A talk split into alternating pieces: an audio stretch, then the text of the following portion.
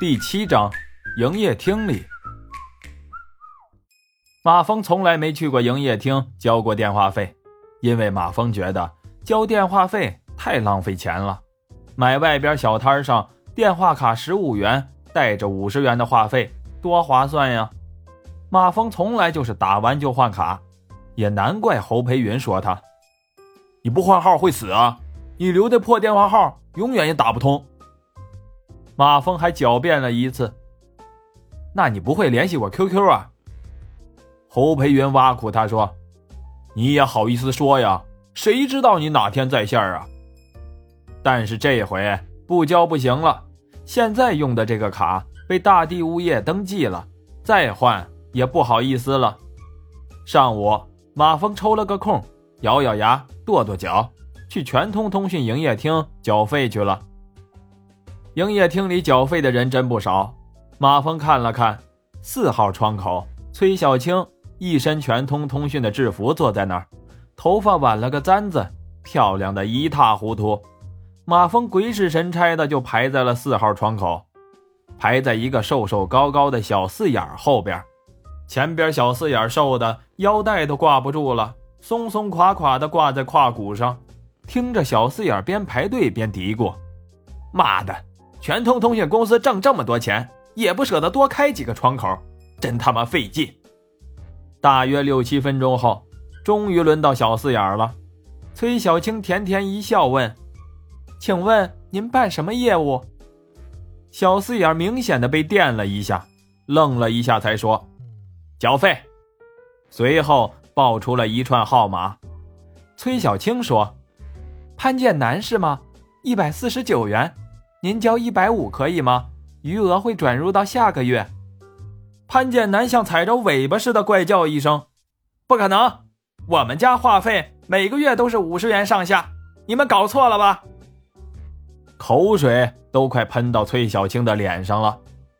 崔小青可能这种事儿也见多了，也不着急，微笑着说：“您可以携带机主的身份证到八号窗口查询详单。”潘建南扫了一眼排在八号窗口长长的队伍，阴阳怪气地说：“早知道你们全通通讯公司喜欢乱收费，想坑我是吧？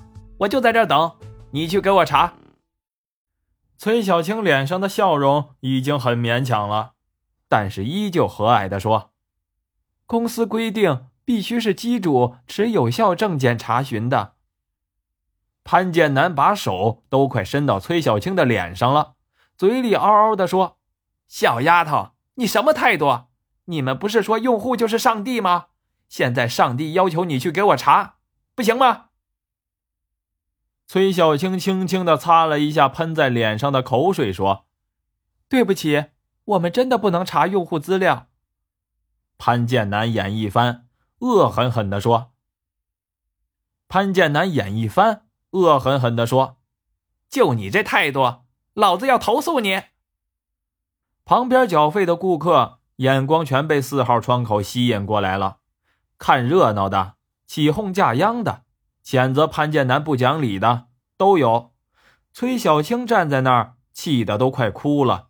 大堂经理也朝这边走了过来。马峰眉头一皱，用身子挡住后面的目光，伸出手。隐蔽的从后面把潘建南的牛皮腰带一扯，腰带像纸糊的似的断成了两半。潘建南的裤子哗啦一声落到小腿，露出了里面红色的内裤，内裤上还打了个黑色的补丁。崔小青啊的一声扭过头去，旁边传来了一阵哄笑。马峰一把把潘建南拉到一边，嘴里义正言辞地说：“干什么？现在可是法治社会。”你怎么还想在公共场合耍流氓啊？旁边的保安也走了过来，潘建南脸色通红，一声不吭的提着裤子跑出了营业厅。马峰走到前台看了崔小青一眼，崔小青一愣，随即大眼睛一弯，浮出一个微笑，犹如百花盛开。马峰感觉又被电了一下，充三十块钱的电话费，在报电话号码的时候。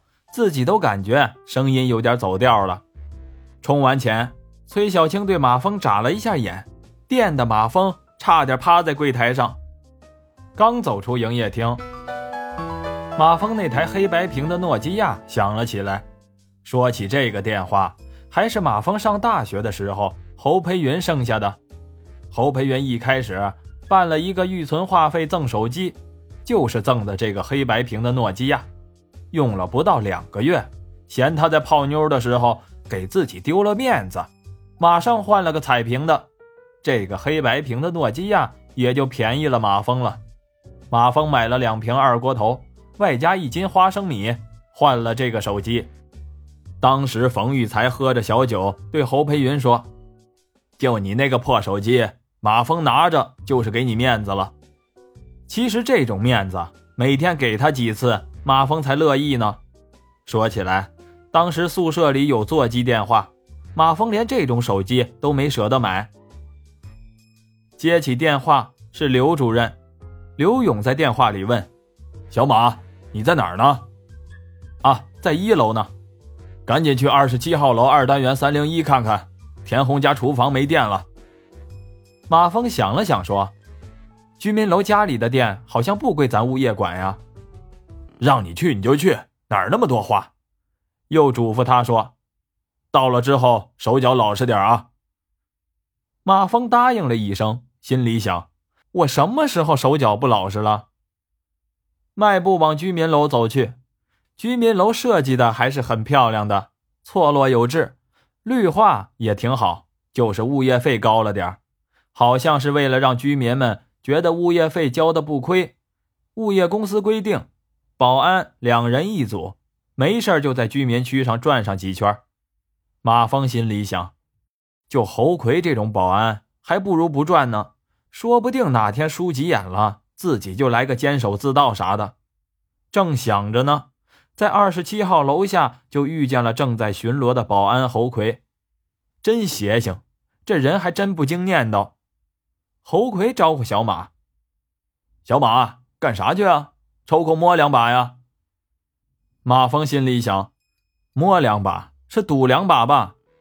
嘴上笑笑说：“啊，三零一厨房没电了，主任安排我去看看。”侯奎问：“二单元的三零一？”马峰点了一下头，心里想：“这一户来头挺大呀。”